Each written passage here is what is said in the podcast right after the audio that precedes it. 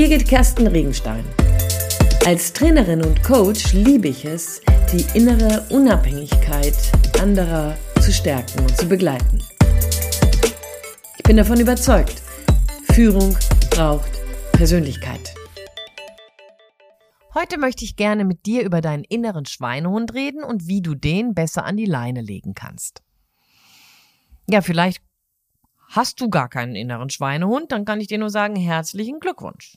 Dann gehörst du zu diesen Menschen, die ihre inneren Widerstände, ihre innere Frustration gut im Griff haben und die darüber hinweg ihre Tätigkeiten, Routinen, ihre Must-Dos und ihre To-Dos einfach abarbeiten. Wow.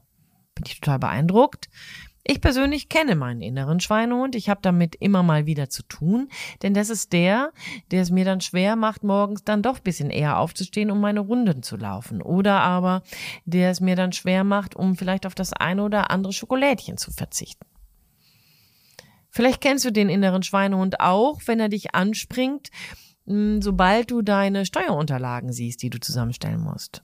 Oder aber, sobald du vielleicht an deinen Keller denkst, der schon lange aufgeräumt werden müsste. Oder aber an ein wesentliches Gespräch, was du eigentlich schon länger mit einem deiner Mitarbeitenden oder sogar mit deinem Vorgesetzten führen müsstest, aber du findest, dank deines inneren Schweinehundes, jedes Mal irgendwelche Ausreden, die dich davon abhalten. Ja, herzlich willkommen im Club.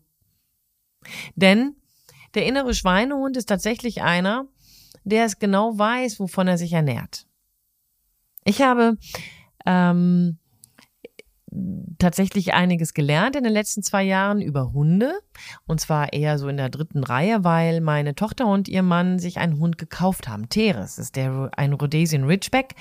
Und neben all dem, was sie in der Erziehung investiert haben, an Know-how, an Lernen und an, an besonderen Lernkurven, die sie mit dem Hund machen mussten, haben sie sich natürlich auch darüber fit gemacht, was so ein Hund ist. Denn äh, selbstverständlich wird er ja nicht nur groß von Luft und Liebe. Das ist genau dasselbe wie bei unserem inneren Schweinehund. Daran angelehnt fällt mir eine Geschichte ein. Ich habe vor Jahren mal von der Situation gehört, dass jemand umgezogen ist, dass diese Person ähm, mit wirklich mit Venen fahren, die alt, das alte Haus verlassen hat und in eine neue Wohnung gegangen ist. Mm, alles war dann draußen, die Kartons waren irgendwie in der neuen Wohnung da, der LKW, den man sich gemietet hat, ist wieder weggefahren. Und so nach einem Dreivierteljahr fragte ich mal, na, bist du denn angekommen? Ist das alles soweit fein? Und die Person sagte, nee, leider nein. Leider nein, es stehen immer noch Kartons im Flur. Naja, man ist da vielleicht noch ein bisschen freundlich und wundert sich zwar, aber selbstverständlich gibt es das. Manche Kartons werden eben nicht ausgepackt. Ja, so what, dann stehen die eben im Flur. Ein paar Monate später begegnete ich dieser Person erneut und immer noch war das so, dass die Kartons, die nicht ausgepackt waren, jetzt wohl nicht mehr im Flur standen. Jetzt wären sie schon ins Schlafzimmer gewandert, hm, damit man eben nicht sofort die Kartons sähe, wenn jemand reinkäme, aber sie wären eben noch nicht ausgepackt. Woran liegt das denn? dass man so diese ganze Verschieberitis an den Tag legt. Woran liegt das, dass der innere Schweinehund wieder besseres Verstehen, regelmäßig Zugriff auf uns irgendwie hat und sogar unser Leben mitbestimmt, obwohl er ja gar nicht mitreden kann eigentlich. Sollte er nicht mitreden. Nun, ich glaube, ähnlich wie der Hund meiner Tochter und ihres Mannes, ernährt sich der innere Schweinehund von wesentlichen Dingen, die er braucht, um zu überleben. Lass uns mal bei diesem Beispiel bleiben mit den Kartons im Flur. Du bist also eingezogen und du hast da seit geraumer Zeit die Kartons. Bist wahnsinnig froh, dass du zumindest in deinem Schlafzimmer alles fertig hast, in deinem Wohnzimmer und auch in deiner Küche. Und dann ist, bist du irgendwann an einem Abend erschöpft eingeschlafen. Am nächsten Morgen wachst du auf und bist eher damit beschäftigt, noch irgendwelche Lampen anzubringen oder irgendwie die Küche, Küchenschränke nochmal richtig gut einzuräumen oder was auch immer und stolperst am Abend dann doch noch immer wieder über die stehen gebliebenen Kartons im Flur, weil du sie während deines Arbeitens vergessen hast. Das schleppt sich so ein Tag nach dem anderen, aus Tagen werden Wochen, aus Wochen werden Monate. Und da beginnt mehr und mehr eines der wesentlichsten Ernährungssituationen vom inneren Schweinehund zu wachsen.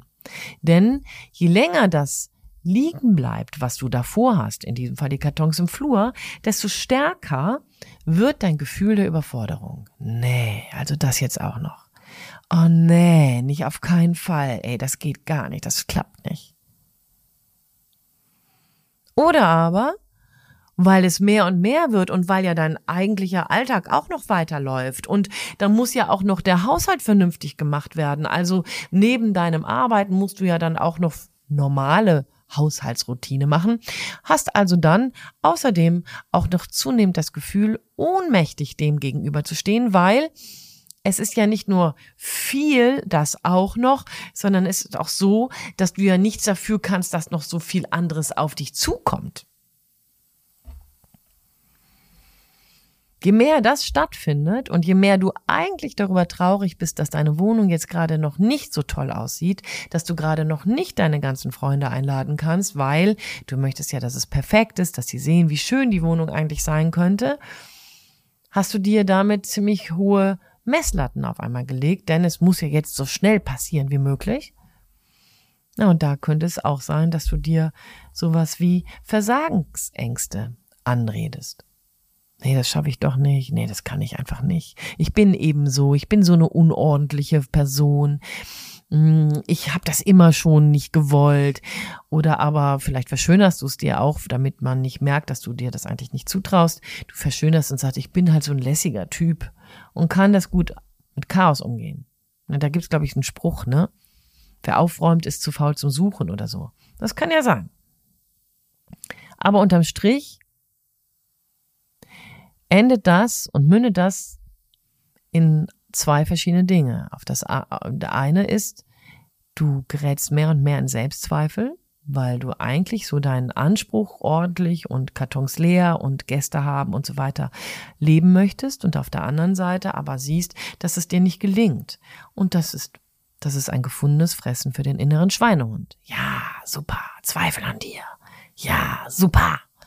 Mach das nicht, denn du schaffst das sowieso nicht. Und der zweite Aspekt, der da passiert, ist, dass du das gegebenenfalls jemandem erzählst und dieser jemand Verständnis für dich hat und für dich das bedauert und das tut ihm selber leid und ach Mensch und erklärt dir auch, woran das vielleicht alles liegen könnte. Na, und das war ja cool, so ein Gespräch. Und dann suchst du das Gespräch nochmal mit einer anderen Person. Du bekommst genau dasselbe wieder gespiegelt. Das könnte man sowas wie einen sekundären Jammergewinn nennen. Das Jammern als solches ist nicht schön, aber wenn du jammerst, bekommst du Zuwendung und Verständnis und das, das ist schön. Ja, das sind also die Ernährungsbausteine, von denen dein innerer Schweinehund lebt wächst und dich daran hindert, die Dinge zu tun, die du eigentlich möchtest. Jetzt ist doch die eigentliche Frage die, wie kriegst du diesem Mistkerl die Leine angelegt? Nun, das erste ist, und das ist vielleicht etwas, was bei der ganzen Rede über diesen inneren Schweinehund gar nicht so klar ist, gute Nachricht für dich. Der innere Schweinehund ist eine Metapher. Den gibt es eigentlich gar nicht. Das heißt, da wo du denkst, dass dich jemand hindert, bist du dir selber im Weg. Und aus diesem Grunde schau dir das doch bitte mal genau an, was da eigentlich passiert. Könnte es sein, dass bei deinem bei deiner Ambition, alleine umzuziehen und irgendwelche Leute dann zum Helfen zu haben, aber parallel dazu auch noch unwahrscheinlich viel Suppe vielleicht gekocht zu haben, damit jeder satt wird und ähm, du deine Wohnung auch noch irgendwie besonders schön haben wolltest, dass dann tatsächlich die Kartons im Flur einfach ein zu viel waren? Sprich, dass deine Ziele zu hoch gesteckt sind? Ja, ich muss heute das, das und das und das und das und das und das und das machen. Wie heißt das? 147 Mails checken. Ne? Sowas. Permanent überall noch mehr machen. Dein Tag kann nicht ausgefüllt genug sein. Und dass dabei dann selbstverständlich Verabredungen nicht stattfinden oder aber bestimmte Steueranmeldungen, ähm, Steuererklärungen nicht gemacht werden oder eben Kartons nicht ausgepackt werden, kann ja durchaus sein, weil es eben hinten überfällt. Es ist zu viel. Schau dir doch bitte als erstes dann einfach mal an, ob deine, Real ob deine Ziele für den Tag, für die Woche realistisch sind. Wenn ja, Super, dann hast du ein Packende und kannst in deine Zeit, die du hast, auch das investieren und umsetzen, was du möchtest. Dazu gehört selbstverständlich, dass du ein gesundes Gefühl dafür bekommst, ähm, wie viel Zeit die einzelnen Tätigkeiten wirklich brauchen. Denn nicht selten ist es so, dass wir für umfangreiche Aufgaben viel zu wenig Zeit kalkulieren und deswegen häufig in so eine Hetze kommen und dann irgendwelche Sachen hinten überfallen. Der zweite Aspekt. Der zweite Punkt. Der zweite Punkt ist die sogenannte Pomodore-Technik. Angelehnt an die Frage, wie schnell braucht es, eine Tomatensauce zu machen? Mit Schneiden, Andünsten und bisschen aufkochen, knapp 20 Minuten.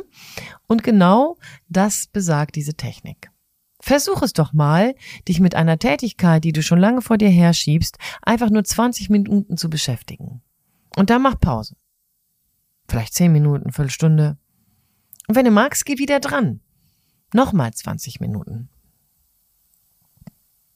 Das ist durchaus hilfreich, um erst einmal zu merken, dass der Anfang gar nicht so schwer ist, auch wenn das Sprichwort was anderes sagt.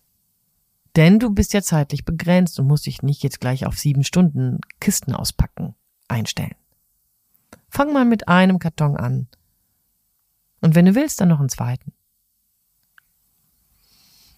Das dritte, schaff dir Rituale.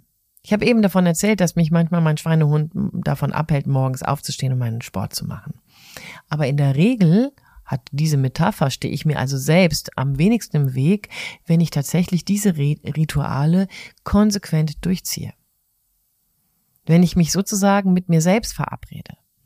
Morgens ist eine bestimmte Zeit für mich allein um Sport zu machen oder aber um meine Meditation, mein Gebet zu sprechen oder was auch immer. Schaff dir Rituale. Rituale, die dir helfen, bestimmte Dinge aus der Routine herauszumachen. Steuererklärung beginnst du eben immer am 1. April. Und du weißt, dass du spätestens am 30. April damit fertig sein willst. Ist ja eine Ansage und könnte ein Ritual sein sozusagen kein Frühjahrsputz, sondern ein Frühjahrssteuerritual. Und die vierte Idee dazu ist, irritier dich selbst. Du möchtest Kartons auspacken, aber hast es ja geschafft, im Moment vielleicht sogar die Kartons ins Schlafzimmer zu stellen. Stell sie dir doch mitten in den Weg. Stell sie dir so hin, dass du sie unbedingt, wenn du das nächste Mal in die Wohnung kommen willst, ausräumen musst. Oder zumindest einen davon, um reinzukommen. Wenn du möchtest morgens Sport machen oder abends nach dem Büro, dann park doch deine Tasche statt in den Kofferraum vorne auf deinen Fahrersitz.